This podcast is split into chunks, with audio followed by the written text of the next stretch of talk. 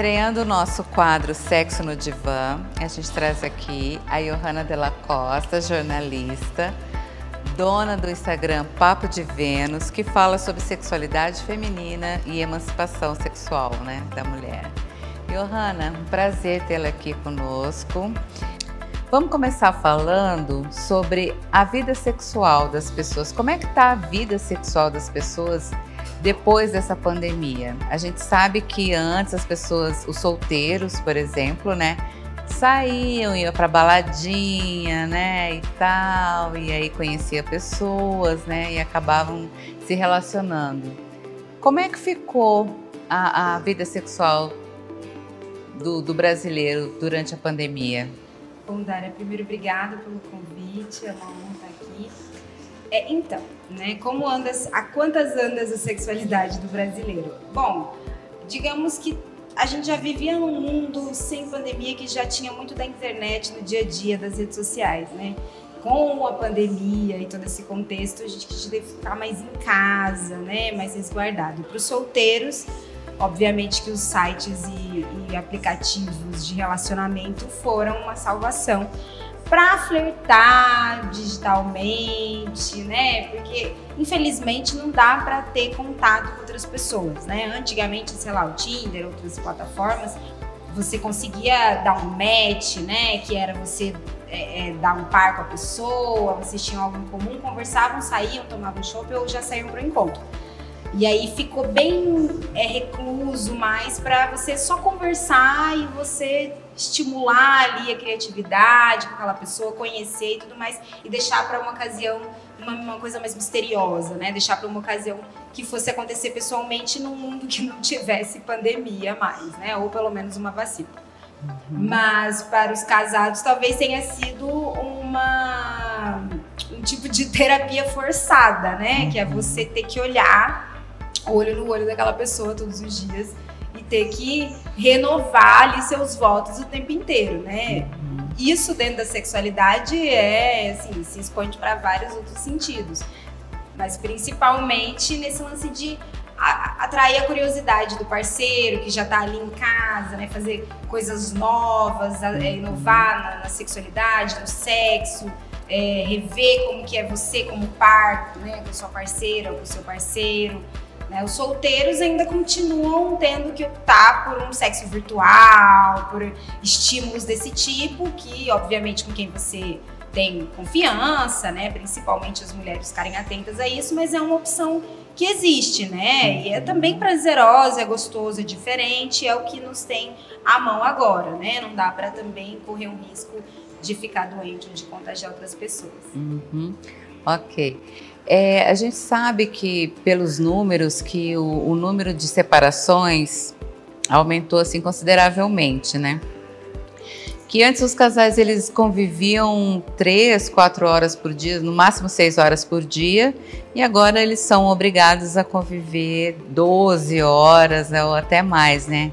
E tem muitos casais têm crianças pequenas e como é que o casal pode fazer que, que que saída que, que, que eles podem encontrar para intensificar essa, essa, vida, essa vida sexual e melhorar essa convivência é, no lar? Olha, no Tantra, a gente costuma dizer, quando o casal vai para fazer a terapia do Tantra, uh, um dos primeiros procedimentos é o casal estar sentado um na frente do outro, completamente nu, e, e eles ficam assim horas somente olhando um no olho do outro. Ai, parece uma loucura, né? Mas é, alguns casais não conseguem permanecer olhando no olho do, do seu parceiro, da sua parceira, por mais de 15 minutos. É como se você se despisse no, da sua alma ali para ele. Então eu acho que olhar no olho, se entregar de uma maneira que você consiga é, aproveitar todo o corpo daquela pessoa, explorar aquele corpo daquele seu parceiro, lugares que ela gosta, que ele gosta, que nunca foram explorados antes, um toque diferente, lugares da casa diferente, horários diferentes, brinquedos, né, que a gente chama de produtos sensuais, que vão inovar, que vão trazer é, criatividade Porque o sexo ele é esse lugar, esse, esse lugar de criatividade, de brincadeira, de prazer, de autoconhecimento, de conhecer o outro, né? Não é uma coisa robótica, eu dou uns beijos, uns amassos, eu, eu transo e acabou, né? Porque aí não vai ter mesmo convivência que permaneça ali intacta, né? E obviamente tirar um pouco dessa sobrecarga que a mulher fica já, né, nessa dupla jornada que ela tem, é, e não é dividir, é fazer a sua parte também, porque aí no final da noite, no final das contas, tá, vai estar tá todo mundo tranquilo para é, é, explorar a sexualidade, né? Uma pessoa muito cansada e a outra nem tanto, mas muito afim, né? Ou cada um vai receber a sua carga de uma maneira e a mulher não vai querer, ou o homem não vai querer e a mulher vai querer, enfim. Então é, é saber também dialogar. Eu acho que é o diálogo, o olho no olho e o autoconhecimento e o conhecimento, a disposição para conhecer o outro, eu acho que isso vale mais do que, do que qualquer outras acrobacias que for tentar realizar. E é tirar aquelas horas, assim, aqueles minutos por dia para para o casal, né? Sim, principalmente pode até ser durante a relação sexual, sabe? A relação sexual tem lá seus pontos, seus clímax, ápices, mas ela também tem uma hora de um contato. A preliminar, ela não é preliminar, ela não vem antes do sexo, ela é o sexo em si né? O, o, sexo oral ele é o sexo em si, o beijo ele é um tipo de sexo também.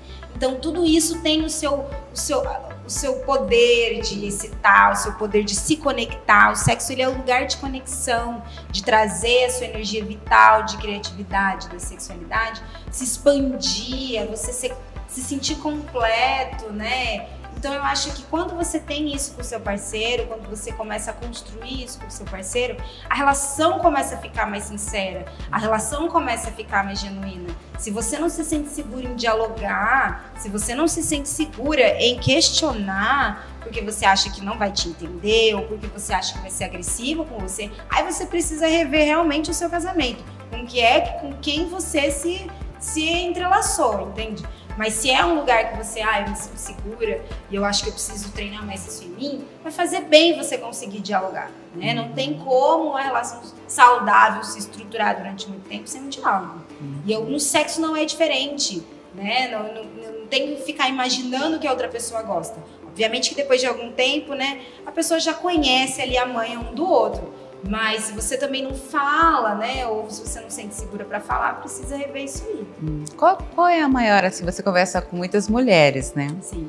Qual é a maior dificuldade da, da mulher colocar algum assunto é, para o homem na, na cama? É, o que, que ela tem mais dificuldade de falar abertamente para ele na cama? Duas coisas muito simples e muito amplas: o que ela gosta e o que ela não gosta. Ela não consegue dizer. O homem ele consegue virar você do jeito que ele quer e dizer não, não, não, assim, assim. Ele força uma barra às vezes, né?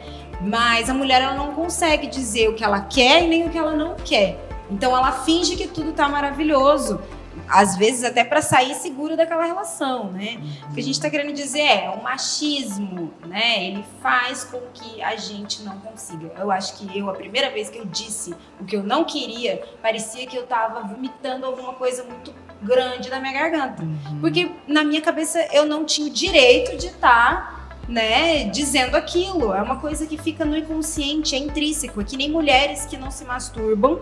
E aí, quando vão praticar a masturbação a primeira vez, é o primeiro pensamento que vem assim como um intruso na cabeça é de que você não deveria estar tá fazendo aquilo.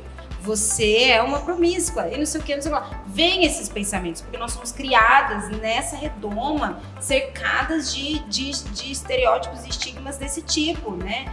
Então, a gente vai pra cama, a gente leva isso. A mulher ela não consegue dizer que a posição não tá boa, né? Ou que, sei lá, ela não tá gostando daquele jeito, por N motivos. Uma porque às vezes a para ali, isso numa relação heteronormativa, né? É, não vai receber bem aquela, aquela vai aquela receber, colocação. aquela colocação. Não vai receber bem porque ele vai achar que isso vai ferir, de certa forma, a masculinidade tóxica dele, que ele vive ali naquilo, porque ele também está acostumado a viver daquele jeito, né? Então ele acha que, nossa, se ela disse aquilo, eu não estou me desenvolvendo muito bem aqui né? E aí já não consegue manter a ereção, ou então fica muito bravo, ou não escuta, ou ah, então o que, que você sabe? Então, assim, acho que tendo um diálogo. Você acha que a mulher tem sincero, medo da reação desse homem? Qual que é o medo de, de dizer? Um, não é, às vezes tem o um medo, mas é mais automático isso, é mais inconsciente. Ela não acha que ela, na maioria das vezes, tem aquele direito de falar aquilo. Ela, ela se acostumou a viver daquele jeito. Ela acha que a vida dela é servir. E quando ela tem essa tomada de consciência para ela conseguir falar, é o receio de como o outro vai receber, exatamente pelo mesmo motivo. Eu tô aqui para servir, eu não tô aqui para questionar. Né? A mulher ela nunca questiona, ela nunca, né, é, é, é, o que, que você quer na cama, né? Raramente a gente escuta isso, né? Principalmente de parceiros a longo prazo. É, que, que nunca houve uma discussão desse tipo. Mas a mulher ela tem essa maior dificuldade pelo sistema e pela cultura que ela vive. Ela não foi feita para discutir isso, para falar, ela não acha que aquele é o lugar dela, e isso não é tão consciente assim. Entende? Ah, o Renato tá dizendo que eu não acho, não sei o quê, mas eu, eu nunca parei para pensar nisso. É exatamente isso, tá? No seu inconsciente. É uma coisa que você vai buscando e vai tratando até você conseguir falar, olha, assim, não tá bom. E aí também ver como que o parceiro vai. Né? Já tive parceiros que eram parceiros casuais e que eu falei que se sentiu mal e demorou depois de um tempo para conseguir entender. E você explicou, não é um problema que está em você ou em mim. É só uma dica, só. E também tem mil jeitos da gente se fazer, né? Tem mulheres que é mais, que, mais discreta e tudo mais. E, e, tem mulheres que já chegam e falam, eu acho que o diálogo, chegar e falar, não precisa, né, ficar brava, brigar ou qualquer coisa do tipo porque o homem geralmente ele tem uma reação desse tipo, não tem essa necessidade. Acho que é aquilo que eu disse. O diálogo, ele é a fonte de qualquer relação. Seja uma relação casual, seja uma relação duradoura, é, é necessário você conversar. Às vezes o homem também não gosta de alguma coisa que ele faz na cama, mas ele acha que aquilo que, que, ele, que ele aprendeu vai agradar, é o certo. Então ele precisa também ser direcionado, né? Ah, eu gosto assim, ó, deixa eu te mostrar, não sei o quê, entende? Ou, enfim, diálogo. E essa dificuldade aumenta assim conforme a faixa etária é, das mulheres? Olha, geralmente as mulheres mais velhas são mulheres que já passaram por uma fase da vida em que elas tende a falar mais o que elas querem, tendem a, a sair mais desse, desse lugar, porque elas já viveram uma vida sexual é, ativa e já compreenderam algumas coisas, mas nem sempre a idade é fator que vai determinar isso, né? Depende muito da criação que aquela mulher de onde ela vem, do, da cultura que ela vive, de como ela enxerga o mundo, de como ela se enxerga enquanto mulher né? E, e, aí é onde eu falo, independente da faixa etária, eu acho que o autoconhecimento, a busca pelo autoconhecimento, né? Sem nenhuma moral religiosa ou alguma moral de sociedade machista, qualquer coisa do tipo, e a informação, buscar informações seguras e de qualidades para a sua sexualidade é o caminho, porque se você não sabe o que você quer, o que você gosta, se você ainda não se descobriu, tem como você direcionar o outro e o outro adivinhar.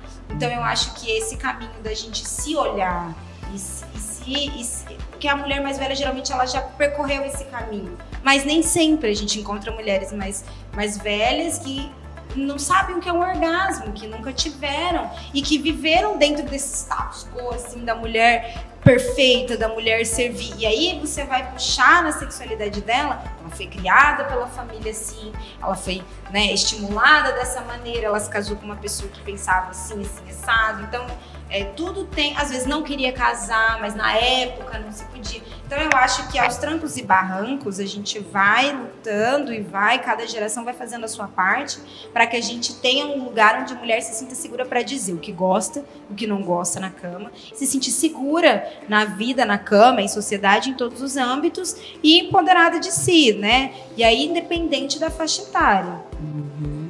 Eu vi no seu Instagram que tem, você tem lá algumas postagens que tem contos eróticos, né? Tem. Também é, é uma coisa que está sendo, que aumentou a busca por contos, contos eróticos e por produtos é, os brinquedos eróticos, digamos assim, aumentou muito, né, durante a, a, pandemia ou não? Aumentou. A pandemia foi um ápice, assim, realmente todo mundo descobriu que a indústria, a, a, a indústria do mercado de produtos sensuais existe, está em alta e completamente tecnológica, né? Uhum. Antigamente tinha, assim, até hoje em dia, se você for ver uma loja física, a pessoa entrar no sex shop para comprar um produto sensual, ainda é um tabu muito grande, mas tem os que se arriscam. Hoje em dia, com a internet, é, tudo está muito fácil, né? Você pede, a pessoa embrulha num, num, pacote discreto, te entrega, tira suas dúvidas. E a indústria, esse mercado do, do, dos produtos sensuais tem trabalhado firmemente em tecnologias. Existem feiras em outros países, como em Amsterdã, que fala sobre as tecnologias e inovações dos produtos.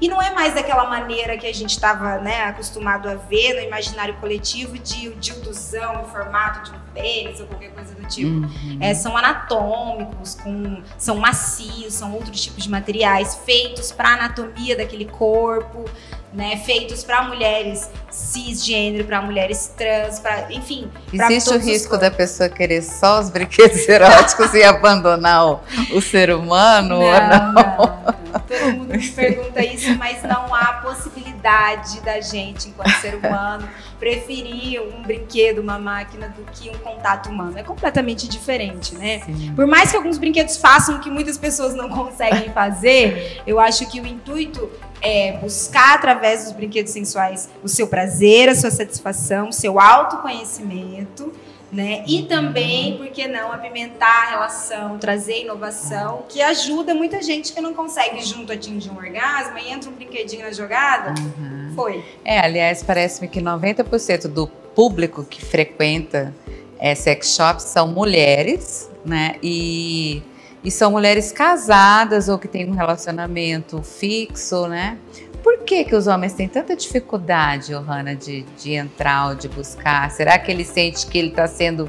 Ele é, está competindo com um brinquedo erótico? O que, que acontece? É, esse pensamento né, machista, conservador de uma sociedade que faz ele achar isso. Que aquele brinquedo é uma, uma traição que aquele produto é uma competição, aquele objeto vai fazer coisas que ele não faz e que ele vai ficar para trás e porque o homem, o homem em si não, mas é também, mas a sociedade em si é muito falocêntrica, né? Gira em torno de, um pênis, a vida, a humanidade, a sexualidade, tudo, de alguma maneira intrínseca, né? Então o homem ele acha isso, que só ele, na verdade, nem é ele como um corpo todo. Ele pensa que só aquele pênis é que vai garantir e deve garantir o prazer e a satisfação de suas parceiras e o dele. E ele não começa a imaginar que talvez que ele possa ser um aliado para trazer um momento com a parceira ou com o parceiro completamente diferente.